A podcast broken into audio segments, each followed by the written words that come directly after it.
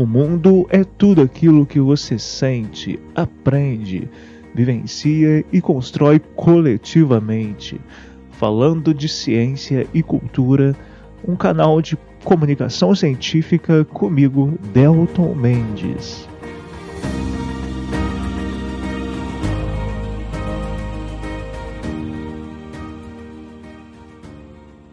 Bom dia a todos vocês, boa tarde ou boa noite, dependendo do lugar em que vocês estão e, e também do horário em que vocês vão acessar.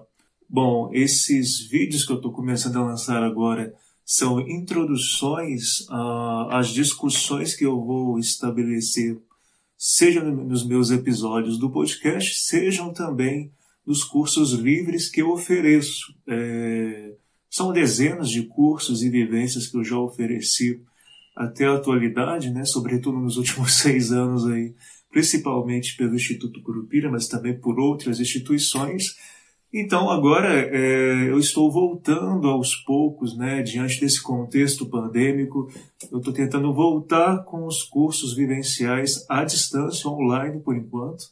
Então, eu achei que, como eu já tenho também o podcast falando de ciência e cultura, no qual toda semana eu lanço algum episódio com algum tema, até convido vocês a acompanharem sempre lá o Falando de Ciência e Cultura.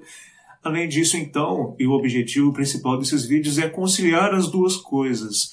Alguns de vocês, muitos alunos inclusive, mas também pessoas da sociedade civil diversas, de independente de formação, têm dito que acompanhar podcasts é meio difícil, que elas não têm o costume de ouvir podcasts ou vice-versa. Né? Tem pessoas que dizem que é melhor, gostam mais de, de ver vídeos do que ouvir podcasts.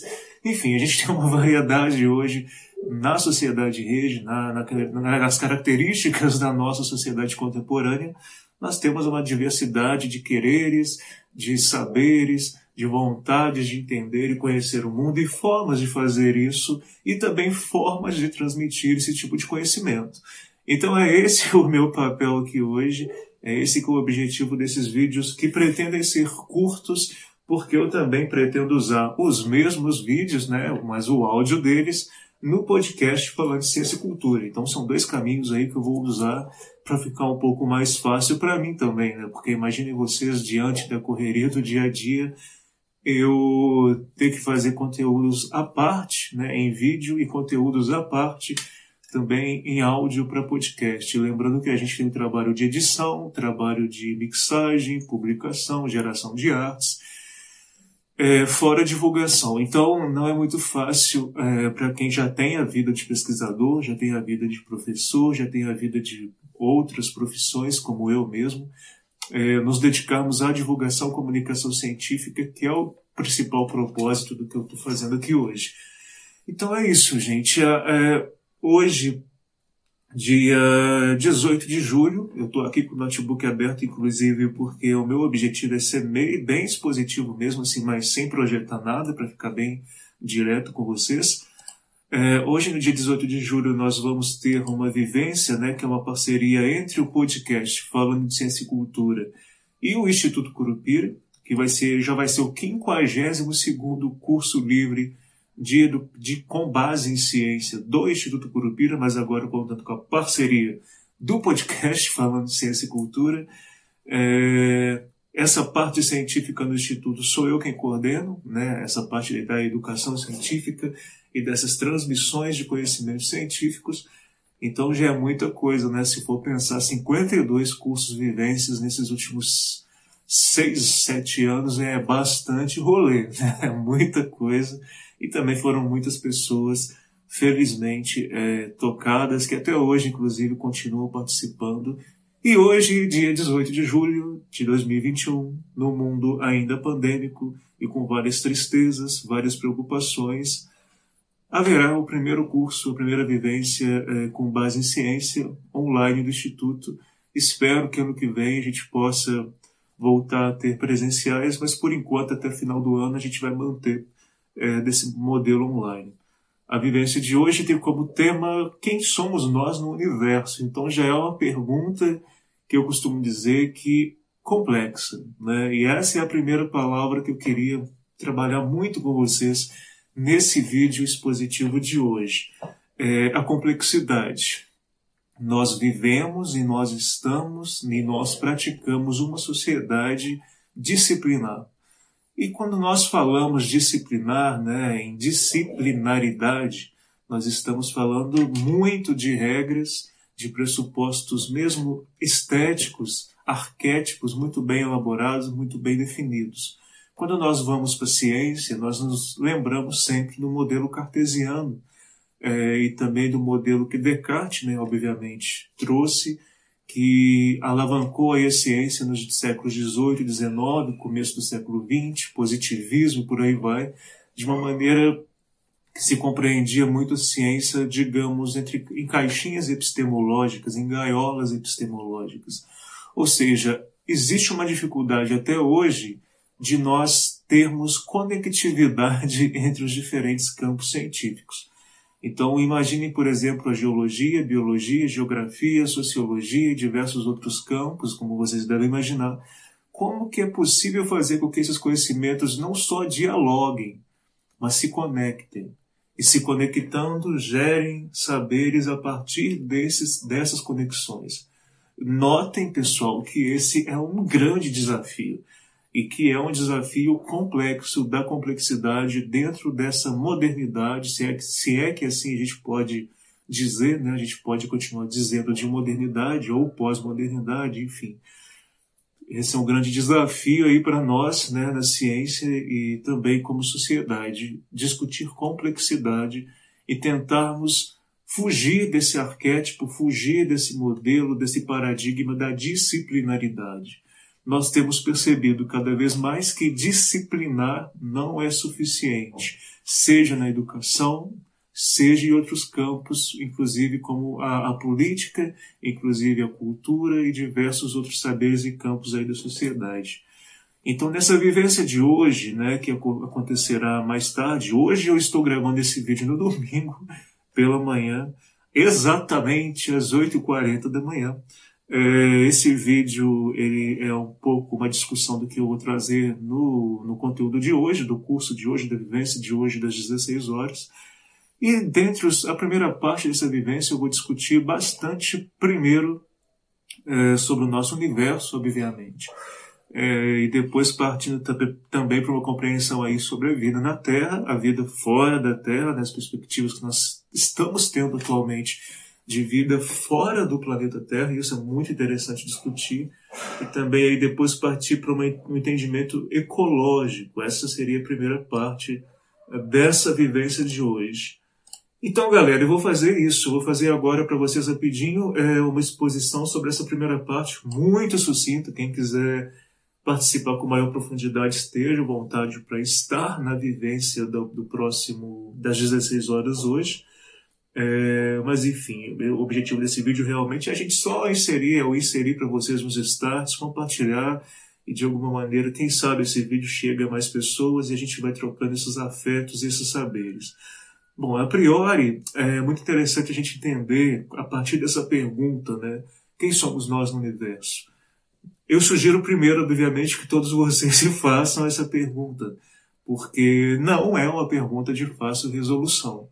Obviamente, gente, nós temos que discutir também um pouco sobre epistemologia, né, que é o campo, muito resumidamente, talvez até superficialmente dizendo, que vai buscar entender as diversas formas de conhecimento através das quais a sociedade se compreende, se constrói.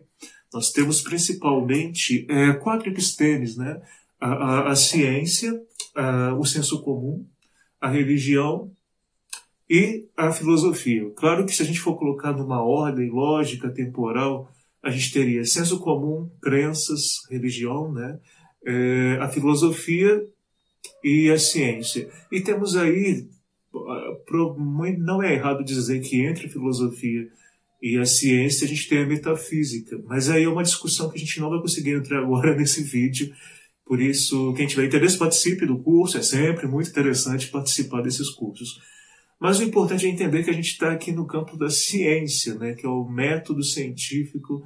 Então, as coisas que eu vou dizer para vocês partem muito desse lugar de fala onde nós experimentamos, observamos, testamos para depois poder dizer para vocês se uma coisa está próxima da verdade ou se é uma verdade ou não. Isso é muito importante dizer. Bom, então dentro dessa pergunta, né, quem somos nós no universo, obviamente a gente caminha aí para a filosofia, a gente caminha muitas vezes até mesmo para o que muitos metafísicos lá de séculos passados começaram a se debater, começaram a, a se, propus, se propor a refletir. E é óbvio, gente, que os primeiros, digamos, naturalistas, e, e, muitos vão dizer os primeiros cientistas, obviamente tinham inquietações filosóficas também baseadas nessa pergunta. Nós olhávamos para o cosmos, olhávamos para o céu e, e nos perguntávamos: afinal, quem somos nós? Esse monte de bolinhas brilhantes, pontinhos brilhantes no céu noturno, essa lua enorme, obviamente não necessariamente se chamava de lua, né?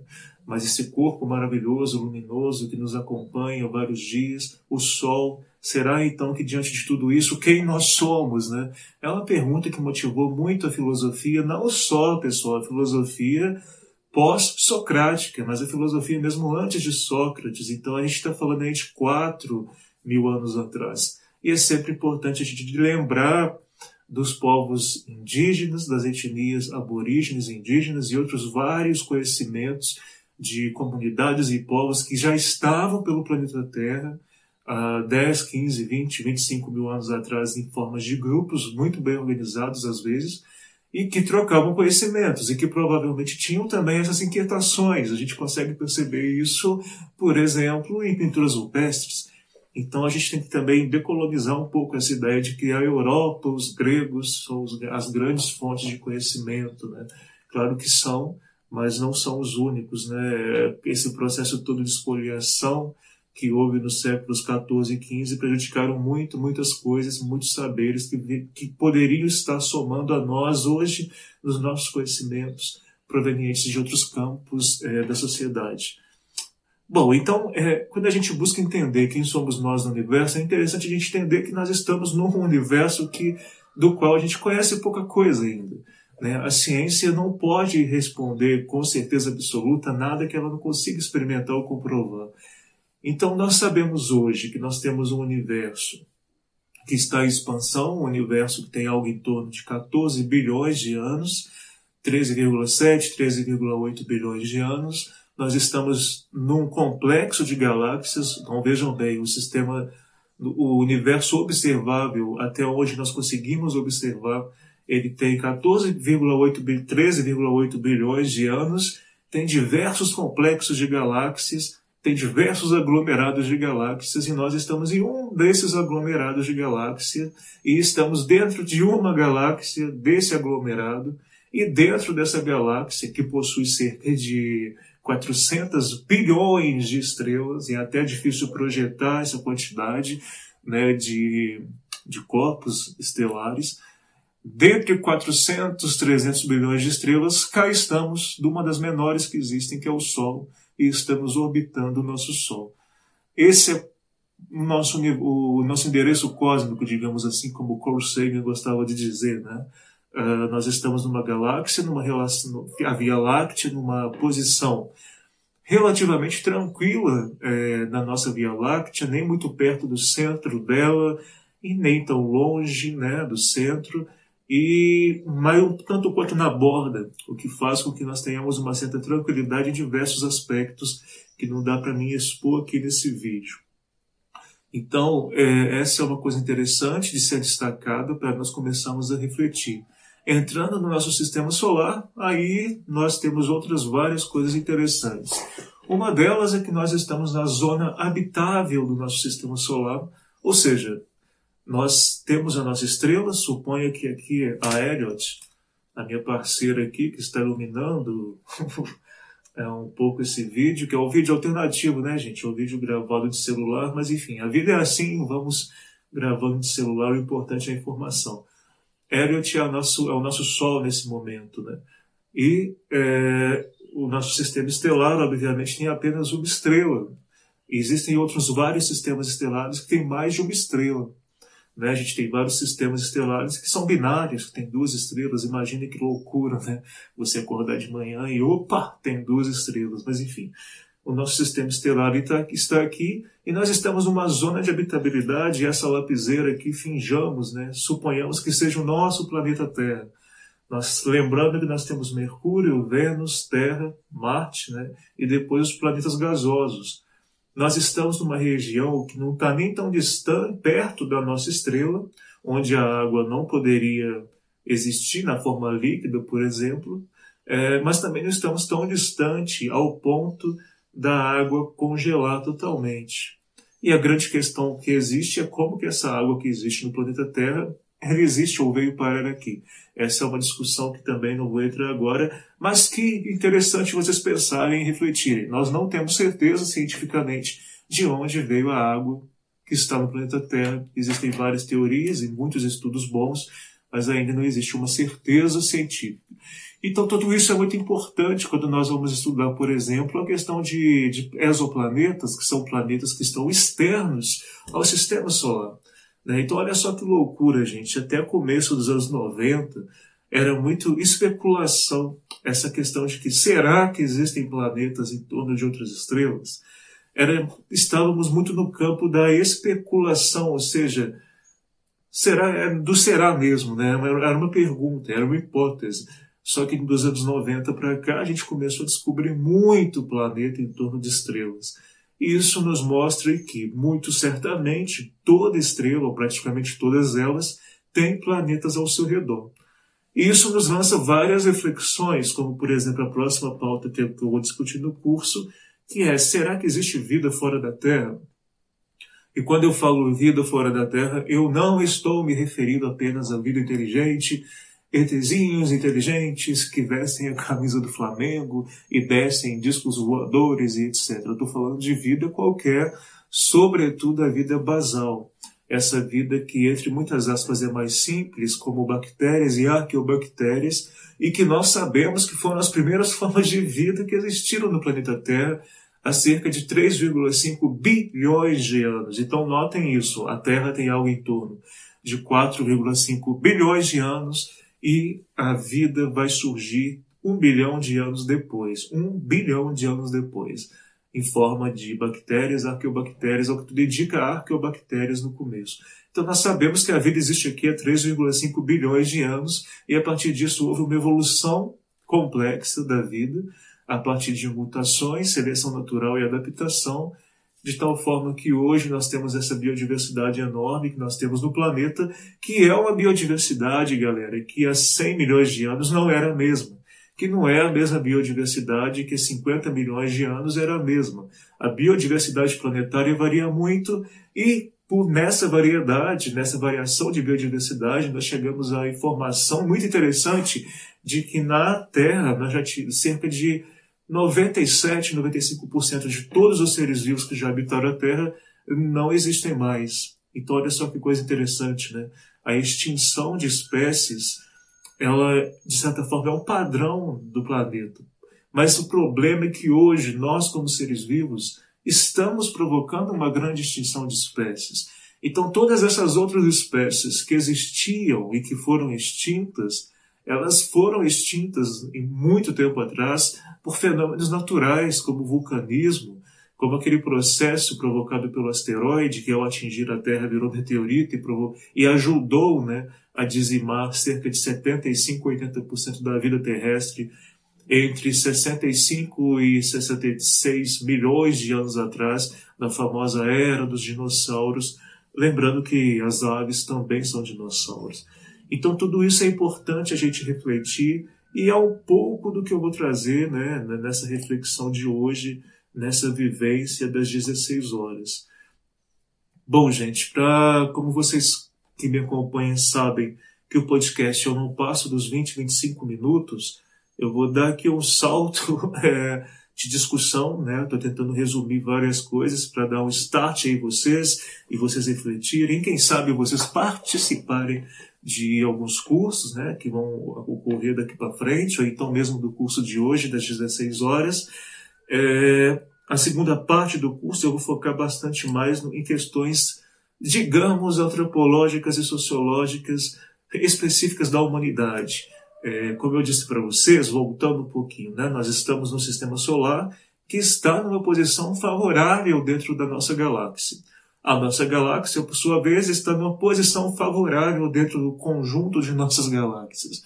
E nós, seres humanos, estamos num planeta habitável.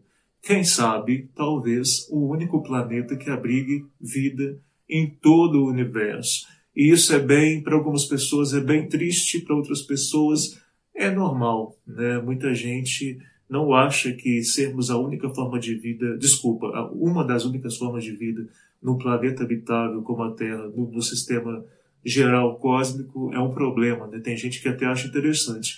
Eu fico meio triste assim nessa perspectiva de achar que nesse universo enorme apenas nós, é, seres vivos do planeta Terra, existimos como seres vivos. Eu até acho pertinente a hipótese, a perspectiva de que possam existir outras formas de vida não baseadas em DNA em outros lugares do universo. Mas isso é hipótese, tá? Na ciência, hipótese é algo que a gente ainda está tentando responder, está tentando chegar em respostas, temos perguntas feitas, estamos tentando bolar experimentos, metodologias, tecnologias para chegar a essas respostas. E não, nós não temos respostas. Para começar essa discussão, então, essa segunda parte, que vai ser breve, tá, gente, aqui, para dar uns 25 minutos no máximo, eu, é interessante a gente refletir sobre o fato de que dentro do, do planeta solar, do planeta Terra, que está dentro do sistema solar, nós, seres humanos, somos uma das espécies com maior nível de complexidade. Quando a gente fala em complexidade, voltando lá no começo do vídeo, a gente está falando de, por exemplo, um jogo de Lego que tem muitos, muitas peças interconectadas, né? ou seja, é, nós temos vidas que são um pouco mais basais, que não vão ter, entre muitas aspas, esse jogo de Lego com várias peças e articulações e formatos e etc.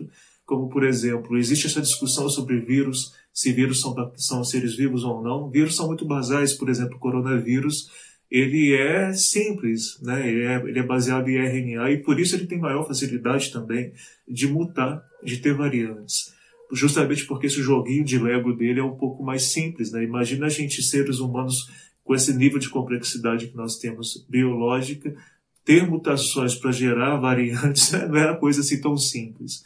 Mas o fato é que a gente pode refletir, e eu vou lançar essa reflexão hoje sobre o fato do devir, né, da filosofia, resumindo bastante, filósofos não me matem, mas o devir, para resumir um pouco, pegando Deleuze e Guattari, o devir tem muito a ver com aquilo que está para vir, está para ser. Ou seja, a gente reflete sobre será que a ciência tem que ser tão finalística?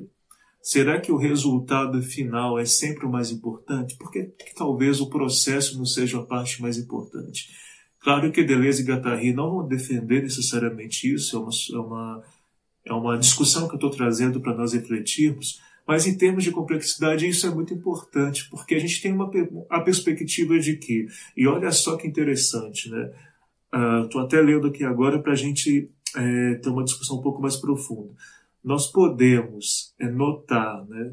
Será que a Terra, é, o sistema, digamos assim, mais complexo que existe no universo, ou seja, por existirem tantas formas de vida aqui, inclusive a nossa própria forma de vida humana, que reflete sobre o próprio universo, ou seja, nós temos um cérebro racional com alto poder cognitivo que consegue pensar sobre si mesmo e sobre o próprio universo.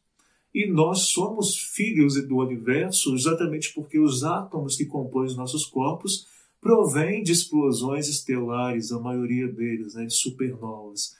Então, de certa maneira, nós somos filhos realmente das estrelas, da explosão, na verdade, de estrelas massivas. Então, o nosso cérebro e a sua complexidade pode ser compreendida como a coisa mais complexa, de fato, que já foi elaborada, entre muitas aspas, pelo universo, até onde a gente conhece hoje. Mas será que não é possível a gente pensar que o planeta Terra, e não só o nosso cérebro, mas o planeta Terra como um todo orgânico, é a coisa, entre aspas, mais complexa que existe. Vocês entendem que é uma diferença de percepção.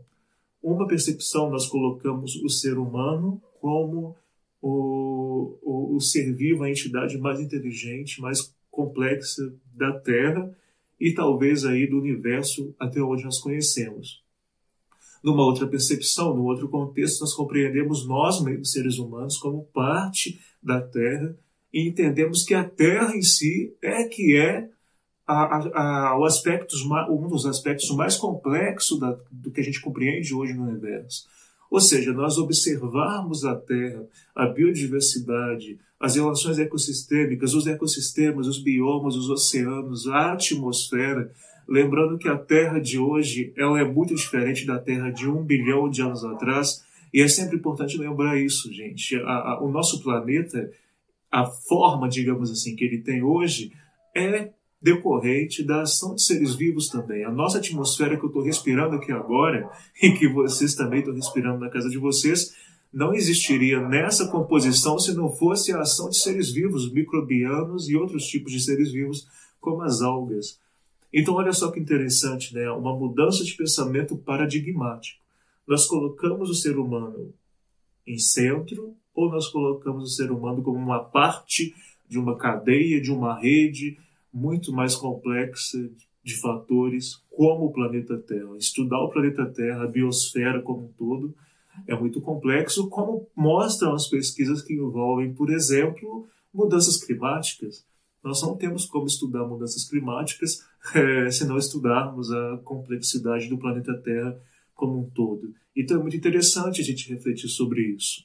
E aí existe um conceito que eu também queria que vocês se atentassem e buscassem pesquisar um pouco aí na internet, que é a autopoiesis. Né? Maturano e Varela são dois estudiosos muito interessantes que eu queria que vocês pesquisassem também. A autopoiesis ela tem a ver com essa capacidade da vida, entre muitas aspas, sempre dar um jeito, se auto-organizar, se, se organizar a partir de sistemas complexos. E quem somos nós, seres humanos, para dizer e que entendemos totalmente como a vida se organiza na Terra? Né? A gente precisa estudar muito ainda para poder compreender tudo isso. E aí, nesse sentido, é, é sempre interessante refletir como que, se nós formos pensar em como que a vida na Terra evoluiu, será que a vida fora da Terra, microbiana ou então complexa e inteligente, será que ela evoluiu a partir de processos similares ao que nós temos aqui na Terra? Ou seja, evolução química, DNA e por aí vai? Seleção natural, ecologia, obviamente deve existir, se existir outras formas de vida no sistema solar ou então fora do sistema solar. Mas será que são baseadas nos mesmos pressupostos químicos, bioquímicos que nós tivemos aqui na Terra nesses 3,5 bilhões de anos? Essa é uma pergunta interessante e pertinente. Né? Para terminar, gente, é, eu acho que vou discutir isso no curso de hoje, quero refletir com vocês aqui agora sobre a questão de comportamento e cultura. Nós não somos meramente seres biológicos, gente, e também não somos meramente seres inteligentes tecnológicos, nós somos seres biológicos, sociais e culturais. Nós evoluímos a partir de aspectos coletivos, sociais e também biológicos. E, de certa forma, é um equívoco a gente ficar dividindo isso todos esses fatores naturais e, digamos, não naturais, o que já é errado, na minha opinião, falar não natural, mas, enfim, é, fatores culturais e biológicos, eles estão emaranhados no que nós somos hoje como espécie. Nós somos uma espécie gregária, nós somos uma espécie social, nós evoluímos a partir disso. E mais do que isso, algumas pesquisas têm mostrado que a reciprocidade, ou seja, você pensar no outro, ou então simplesmente pensar que o outro pode te ajudar no futuro, foi muito importante para a nossa evolução social e a sobrevivência da humanidade. Milhares de anos atrás, por exemplo, é, quando nós tivemos um cataclismo provocado pelo vulcão Toba, na, lá no Oriente, né, na região oriental ali, é, um pouco para baixo um pouco do Japão, um pouco em cima ali da Austrália.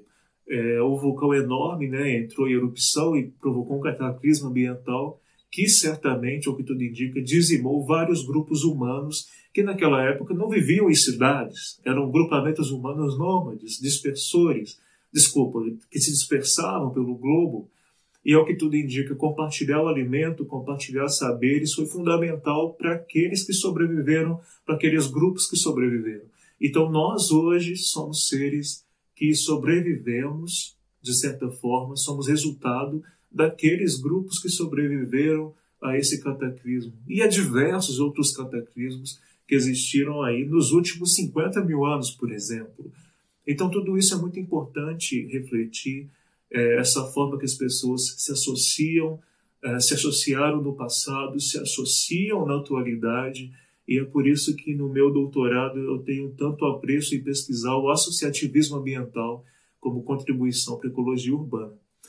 Bom, gente, é isso que eu queria trazer para vocês nesse vídeo que quer ser, tem a pretensão de ser um convite para vocês refletirem sobre todos esses aspectos, é óbvio, acima de tudo, mas também que vocês participem dos cursos, né? Se vocês acharam interessante esse vídeo, que é um vídeo simples, gravado por celular, numa manhã de domingo, se vocês acharem interessante, imaginem ter essa discussão em três horas com outras pessoas participando é, e a gente podendo debater.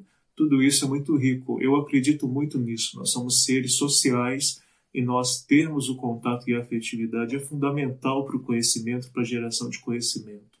E é por isso que eu acho que é interessante que vocês participem das vivências. E isso que eu falei para vocês agora nesse vídeo de cerca de 30 minutos vai virar um episódio de podcast e aí vocês fiquem livre, livres para ouvirem, se quiserem, ou então assistir esse vídeo que eu vou postar no meu canal pessoal do YouTube. Ok, gente? Estou até conferindo aqui algumas coisas. Eu vou mandar para vocês aí no link da descrição do vídeo o livro do Gatari, As Três Ecologias. Eu acho muito legal vocês refletirem sobre tudo isso. E a gente vai mantendo o contato. Ok, gente? Grande abraço a todos vocês, se cuidem, cuidem dos outros. Espero vocês aí no podcast e nos próximos cursos.